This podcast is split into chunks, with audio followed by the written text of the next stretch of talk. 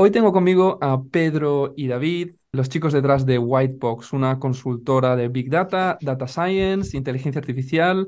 Está- están basados en Madrid. Y nada, chicos, bienvenidos. Muchas Muchas gracias. Sebas. Bueno, pues antes de empezar a hablar sobre datos, sobre inteligencia artificial, eh, ¿por qué no me contáis en dos minutos quiénes sois y, y cómo empezó Whitebox? Pues bueno, empiezo yo, por ejemplo. Yo soy Venga. Pedro Muñoz, eh, soy ingeniero aeronáutico de formación y posteriormente hice un máster en matemáticas aquí en la, en la Politécnica de Madrid. Y, y bueno, la verdad que mi carrera profesional poco ha tenido que ver con la aeronáutica, ya que prácticamente en mi primer trabajo ya empecé a trabajar con datos. Es cierto que un poco del sector, pero mm, no sé, ah, fue lo que me acabó motivando y lo que acabó despertando en mí como muchísimo interés.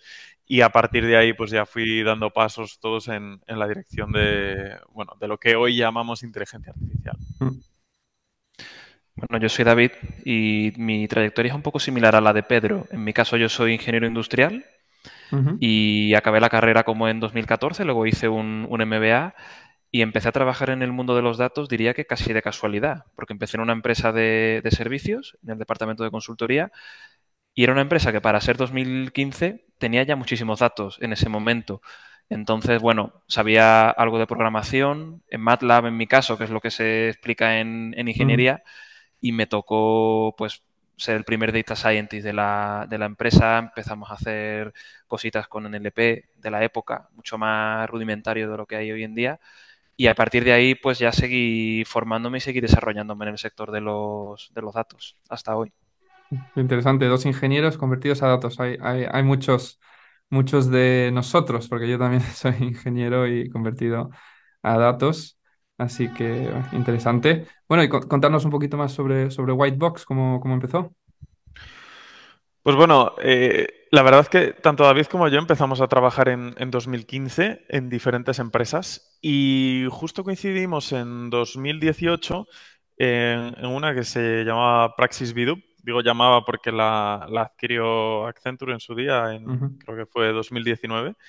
Y, y bueno, pues empezamos a trabajar juntos en un proyecto. La verdad que conectábamos muy bien. eh, digamos que las cosas que hacíamos juntos salían muy bien y con un nivel eh, de calidad del proyecto muy elevado. Y dijimos, joder, ¿por qué no eh, aplicamos esta filosofía de hacer las cosas con un nivel de excelencia bastante por encima de lo que se estaba haciendo, por ejemplo, en la empresa eh, al mercado? eh? Creemos que le falta, ¿no? Le falta este tipo de proyectos de mucha calidad y no tanto, pues, vender humo con presentaciones y luego la parte técnica que, que quede muy flojita. Entonces, pues bueno, en 2019, también coincidiendo con, la compra de Accenture, decidimos pues, emprender nuestro camino, ¿no? Y, y nada, desde, desde entonces hasta, hasta ahora, cuatro años después, lo cierto es que al principio, pues éramos David y yo solos. O sea, éramos como dos freelance unidos en una especie de entidad tipo comunidad de bienes. Claro. Y, y nada, ya en 2021, pandemia mediante, eh, ya decidimos pues empezar a contratar gente e intentar implantar esta filosofía, eh, digamos, en, en más empresas, más proyectos. ¿Cuántos sois en plantilla ahora? ¿Cuántos empleados? Pues ahora mismo somos 12 personas. 12. Vale. Sí. Vamos creciendo muy poco a poco. Ese es otro punto también nuestro que eh, podríamos haber crecido muchísimo más. No nos han faltado oportunidades de proyectos y demás. Lo que pasa que nos era incompatible con la filosofía. O sea, al final, eh, para hacer los proyectos como los hacemos nosotros, tienes que contratar a gente muy brillante. Y Sí, gente muy brillante es muy difícil de encontrar. sí, Entonces, nosotros estamos en un proceso de selección constante sí. que no para nunca y, y contratamos muy poco porque, ya te digo, nos, es, bastante complicado. Sí, sí, tengo. Os iba a preguntar sobre vuestro proceso de selección, que tenéis algunos ah, puestos abiertos. Hablaremos de ello un poquito más adelante, pero primero quería preguntaros por Data Market, porque bueno, tenéis vuestra empresa de consultoría, Whitebox, pero también habéis lanzado una, empresa que se llama Data Market. ¿Por qué no nos explicáis un poquito más sobre eso? Pues Data Market es una empresa muy interesante porque realmente es una spin-off de, de Whitebox que creamos en base a ver un patrón que se repetía un montón en un montón de proyectos que, íbamos haciendo. Al final, lo fundamental para poder hacer un proyecto de Artificial Intelligence o Data Science es tener datos y que los datos sean de calidad. Muchas veces hay empresas que no tienen éxito haciendo este tipo de, proyectos porque no tienen los datos necesarios para hacerlos. Y, mm, y, trabajando en diferentes empresas, pues nos dábamos cuenta de que hay datos que les faltan que se repiten. Imaginaros, por ejemplo, datos de meteorología, datos de precios de la empresa de la competencia, eh, datos, pues, por ejemplo, ofertas de empleo, etcétera, ¿no? Eran datasets que muchas empresas necesitan para poder hacer proyectos y le faltaban.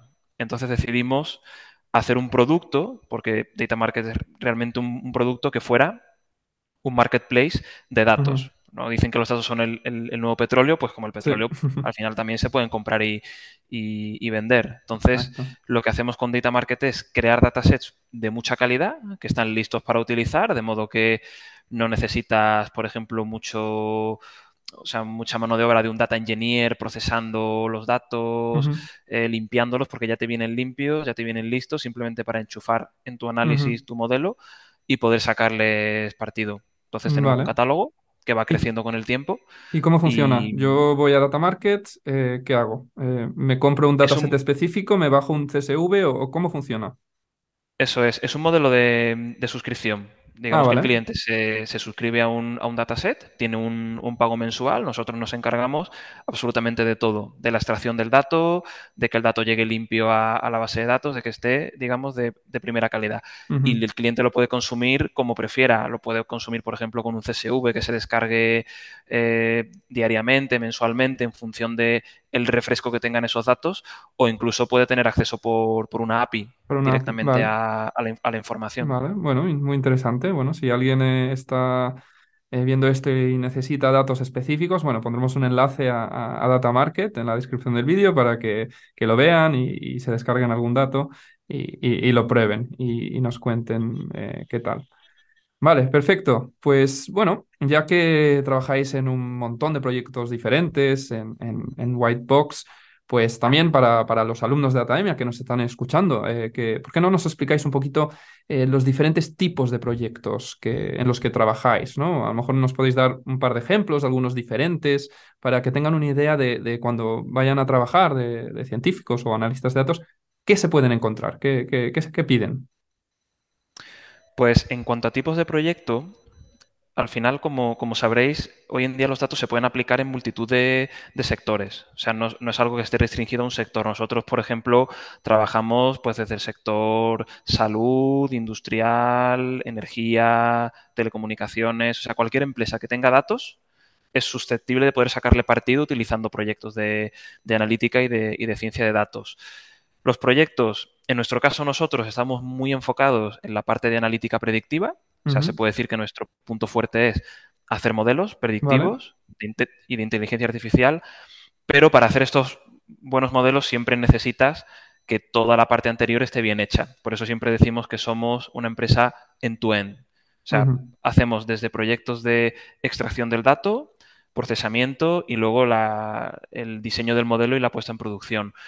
Ejemplos de proyectos así para que la gente se pueda hacer una idea de lo que hacemos. Pues por ejemplo estamos ahora en uno muy interesante con una empresa de, oil and gas en, Estados Unidos y es un proyecto de mantenimiento predictivo que se le llama. Básicamente es hacer modelos que en base a información de, en este caso son turbinas, de sensores que recogen estas turbinas, poder predecir antes de que haya un fallo que esa mm. turbina va a fallar y poder enviarlas al, fabricante y hacerle un mantenimiento pues antes de que eso explote y, nos cueste muchísimo dinero en reparaciones o incluso en seguridad de los trabajadores que están operándola. Eh, también otros proyectos así muy interesantes, por ejemplo, predicción de ocupación en salas de reunión para una empresa de, mm. de coworkings con un sistema de precios dinámicos que va fijando el precio en función de la oferta y la demanda que el modelo prevé que va a haber de esas salas en función de la hora del día. Permite a los coworking rentabilizar mejor sus, sus recursos. Y luego también, sobre todo, a día de hoy lo que hacemos son muchísimos proyectos con eh, procesamiento de lenguaje natural y con grandes modelos del lenguaje, que ahí creo que puede contar Pedro también algún ejemplo muy interesante Sí. que estamos haciendo ahora en, en la empresa. Sí, justo se iba a preguntar, porque antes de esta llamada, bueno, hemos, hemos hablado y, y me contasteis, ¿no? Sobre este, este pro- proyecto que a mí me pareció súper interesante, ¿no? Cómo estáis aplicando estos grandes modelos de lenguaje a un caso específico que son a responder eh, preguntas legales, si no me equivoco. Eh, me pareció súper interesante, entonces sí, me, encantaría que, que- nos contaseis más sobre este proyecto, cómo, cómo funciona, qué es lo que estáis haciendo, eh, cómo es trabajar con abogados, no sé, contarnos un poquito más. Pues eh, este es un, un proyecto muy curioso para, para una empresa de, Legal Tech que, bueno, lo que quiere es automatizarse a sí misma o, o- virtualmente sustituirse. No sé muy bien, la verdad, pero al final en lo que, en lo que consiste es que son una especie, imaginaros, un bufete de abogados al cual tú le vas con eh, tus preguntas legales y, ellos pues te dan asesoramiento. Luego ya está el tema de que vayan al juicio contigo y hagan todo el resto de cosas, ¿no? Pero eh, a priori eh, el, proyecto es muy sencillo. Es yo quiero hacer una pregunta legal eh, sobre la legislación española, sobre un tema que me preocupa a mí y algo, en este caso un LLM, me debería responder. ¿Qué es lo que pasa si le hacemos una pregunta legal un poco avanzada o un poco específica eh, a ChatGPT? Porque probablemente, eh, aparte de que no esté entrenado con la legislación española, eh, no la haya, o sea, digamos, no tenga esa información dentro Mm, del- de él y a no ser que le digas que, que se la invente, no te va a responder con precisión. Entonces, aquí no solo este proyecto, sino más que nos están llegando, eh, la clave es usar como base un LLM, que puede ser ChatGPT, puede ser Llama 2, puede ser Falcon, o sea, mm, hay multitud. Lo que pasa es que ChatGPT es el más famoso. Si lo digo, eh, entendedlo como un Sí, placeholder, sí, sí. ¿vale? Eh, el handicap aquí es entrenar a estos algoritmos, estos eh, LLMs, con tus datos. Porque ahí es donde está verdaderamente el, el gran potencial que tiene. Entonces, pues bueno, lo que estamos haciendo es alimentar a ChatGPT con la legislación española.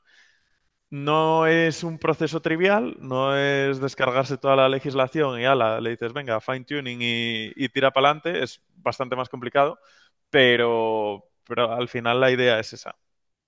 Y la verdad que la prueba de concepto que estamos haciendo está dando unos resultados muy buenos y, y bueno, vamos a seguir desarrollando el proyecto y, y creo que este tipo de proyectos tienen mucho futuro y ya empiezan a aportar valor desde hoy.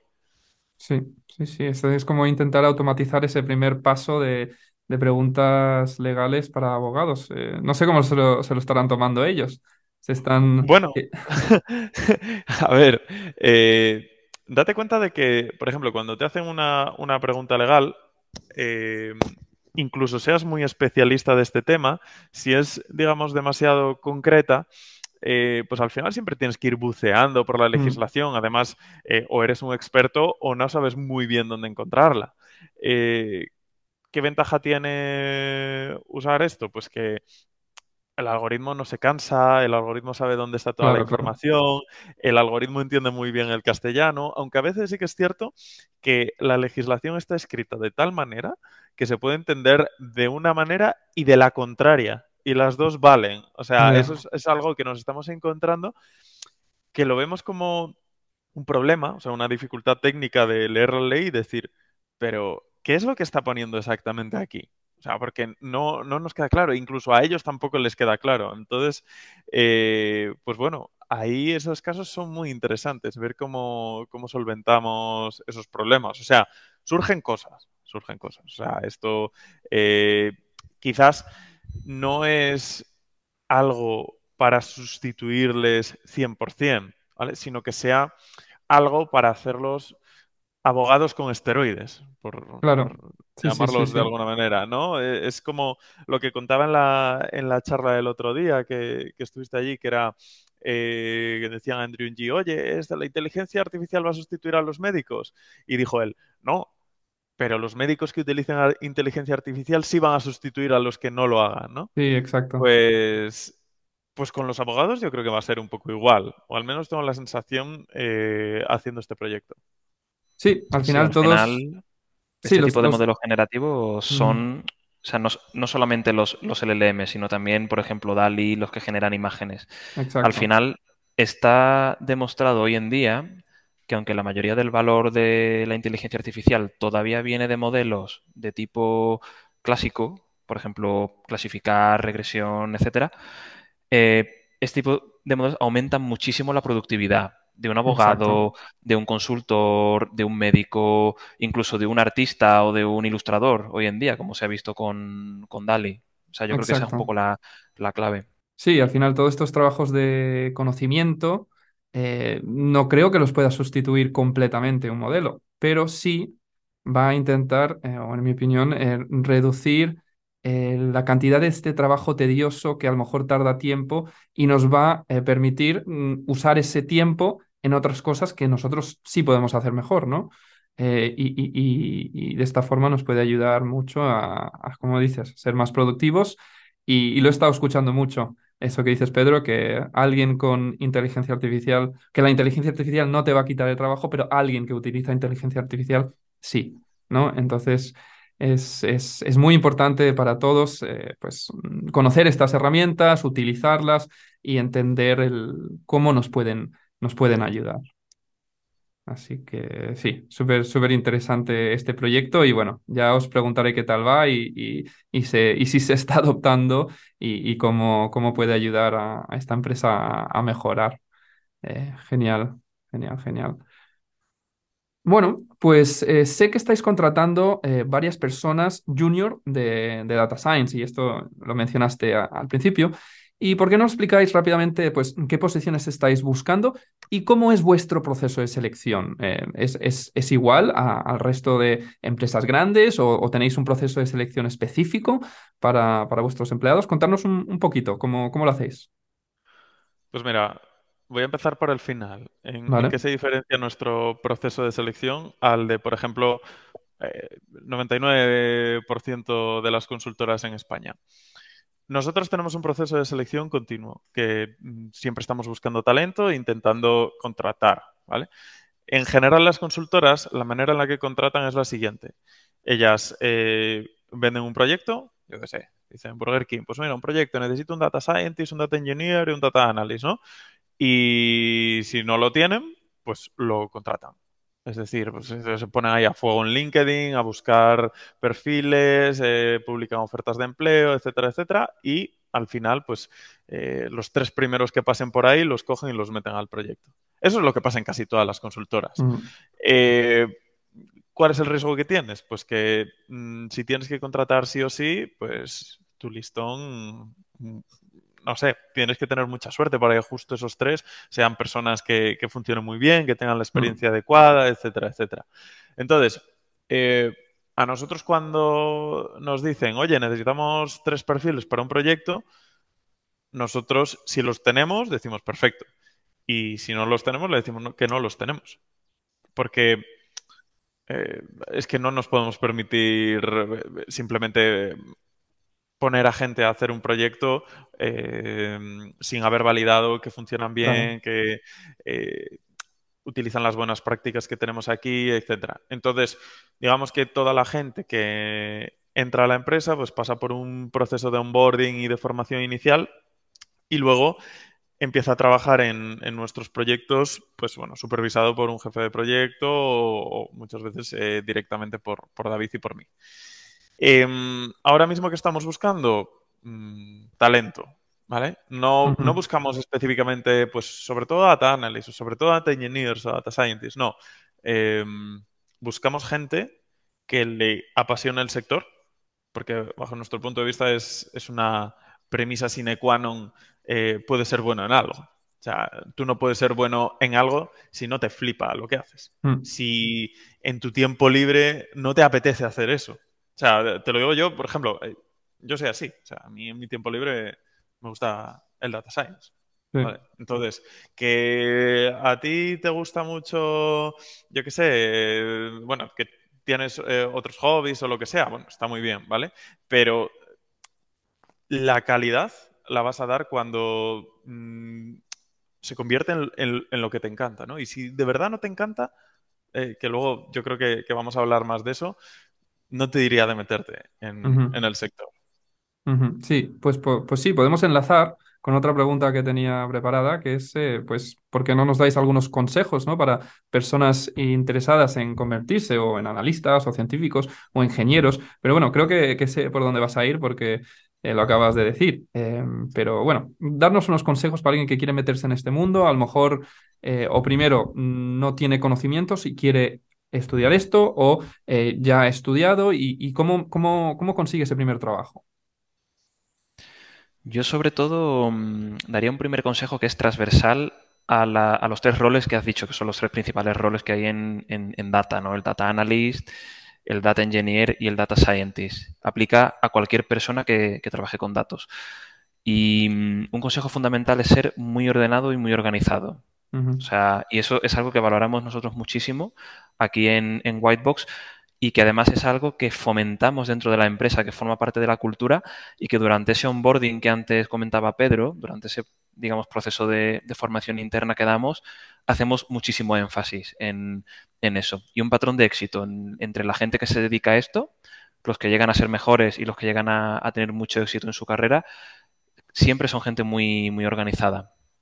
Luego también otro consejo muy importante y que aplica a, los tres roles es el tema de eh, la formación en las cosas que son fundamentales, o sea, buena base de matemáticas, buena base de lo que son los fundamentos de la ciencia de datos. Las herramientas son importantes y de hecho una parte también importante es aprenderlas y dominarlas, pero por ejemplo lo que son herramientas muy específicas y sobre todo al ritmo que va el sector hoy en día, van cambiando todo el rato. O sea, todo el rato salen librerías nuevas, estás probando cosas nuevas, sale un nuevo modelo, lo tienes que probar. O sea, es un campo en el que nunca se deja de realmente estudiar. Pero lo que son mm. las bases de hacer un buen trabajo, de tener una base sólida de, ciertos conceptos, matemáticas, eh, modelos de datos, etcétera, eso se va manteniendo en el tiempo. Eso no pasa nunca, nunca de moda. ¿Vale? Mm. Y, y, bueno, en principio, esos son los, consejos que doy. Una buena base y, con ganas de aprender, curiosidad, eh, con ganas de, no sé, de, ensuciarse las manos, ¿no? De, probar cosas, trastear, ¿no? Al final eh, tenemos que estar listos. Luego lo que ha, lo que ha comentado Pedro, siempre mucha pasión por, por lo que hacemos. O sea, yo creo que eso al final es fundamental en cualquier trabajo, ¿no? Pero en ese trabajo, que es un trabajo muy de detalle, muy de concentración, que vas a, tener que estar pues ocho horas al día al menos sentado delante de una pantalla, analizando, eh, trabajando con datos, eso te tiene que, gustar, digamos, te tiene que, apasionar, esa curiosidad también innata, digamos. Mm. Sí, pues yo apuntillaría eh, aquí que otro patrón que vemos en gente que se está metiendo al sector es que se está metiendo al sector por dinero, porque mm. aquí se cobra más, supuestamente. Entonces, eh, bajo mi punto de vista, mm, bueno, bajo mi punto de vista es un error. Igual luego en, su modo de vida o, cómo se organicen eh, estas personas, eh, no, lo es, ¿no? Porque, o sea, a mí la verdad que eh, cuando trabajar no es trabajar, y, o sea, llegar al punto de, en el cual tu trabajo te gusta de verdad, creo que eso no hay dinero que lo pague. Entonces, si vienes aquí solo por dinero, pero mm, vamos, cuando te dicen que hay que programar algo, aparte de que se te da mal, eh, no te gusta, pues eh, todo empieza a ser un drama. Sí. Bueno, es como con todo, ¿no? Al final, eh, si algo no te gusta, nunca se te va a dar bien, porque nunca vas a pasar todas esas horas mejorando y practicando y, y en cualquier cosa, ¿no? puede sonar un poco cliché, ¿no? Pero no, no, que, hagas lo, que, lo que amas, ¿no? Al final es lo que te gusta. Sí, mm. pero es que yo creo que de verdad tenemos un problema en, este sector, porque como tiene tanto hype, mm. hay muchísima gente que, que simplemente se está metiendo, o sea, no gustándole para nada lo que, lo que es el trabajo en este sector, se mete igualmente, simplemente por, por 30k, ¿no? Mm. Ah, por decirlo de alguna manera. Entonces, eh, Bueno, yo creo que deberían pensárselo dos veces porque luego llegas aquí y si vas a una empresa donde no te exigen mucho, pues bueno, ok. Pero si quieres de verdad trabajar y subir en tu escala económica, o, o das algo más Mm. eh, o, o estás un poco fastidiado.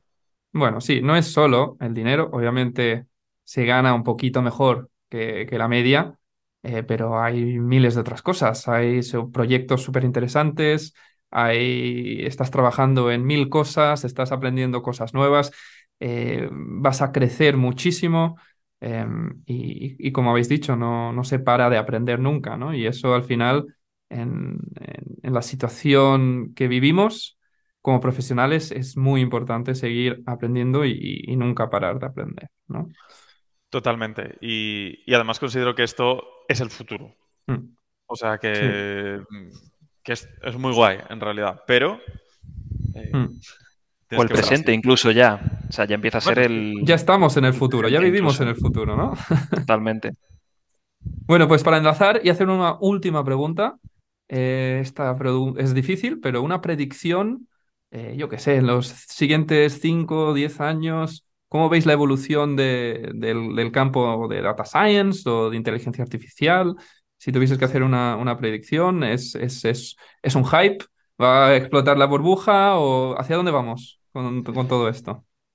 Yo creo que no, yo creo que no, que no es un hype y además lo hemos visto con otras tecnologías. O sea, todo el mundo se acuerda del, del metaverso hace, no hará ni un año en, en LinkedIn. De pronto todo el mundo era head of metaverso, experto en el metaverso. Eh, al final es como que le pusieron un nombre chulo a una cosa que ya existía en el mundo de los videojuegos y tal desde hacía muchísimo tiempo. Eh, con los criptoactivos, pues pasó algo parecido. Todo lo que era Web3 y tal tuvo un hype brutal y, y cayó. Yo creo que el éxito de la inteligencia artificial se viene eh, fraguando, entre comillas, a fuego lento desde hace ya mucho tiempo. O sea, esto empezó como en 2015, 2016. En esa época empezamos Pedro y yo a, a trabajar en el sector y Mm. todavía no había tanto hype, pero ya se empezaba a hablar de, pues de data science, machine learning y tal. Poco después, deep learning, etcétera.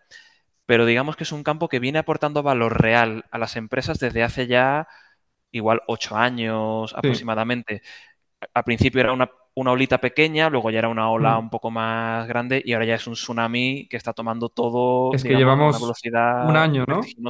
Un año Eso es. realmente desde que se lanzó ChatGPT, que el público general ha empezado a, a ver cosas de estas, porque obviamente si no trabajabas en el sector no, no- no tenías ni idea qué es esto de la inteligencia artificial y ahora que es accesible a todo el mundo, eh, pues ha, ha- ha Claro. empezado el boom, ¿no? Y lo fundamental es que aporta valor desde ya. O sea, Mm, ya está generando retorno a las empresas que están invirtiendo en, en esto.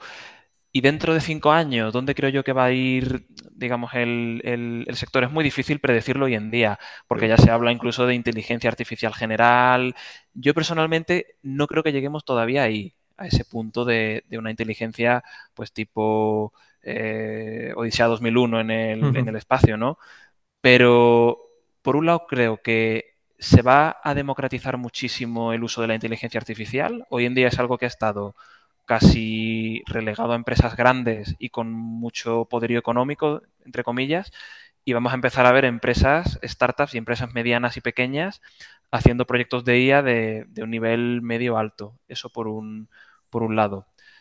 Y, y, luego también todo el tema esta de la IA generativa y tal se va a seguir generalizando y va a llegar pues prácticamente a, a, todo el mundo. Ya lo estamos viendo que no solo afecta al mundo, digamos, corporativo y de las empresas, sino que incluso los estudiantes del instituto ya lo usan para hacer trabajos, eh, los chiquillos en el colegio ya lo están usando también sí. para aprender y para que le hagan los, los, problemas de matemáticas. O sea, todo el mundo va, va a usar inteligencia artificial de una forma o de otra.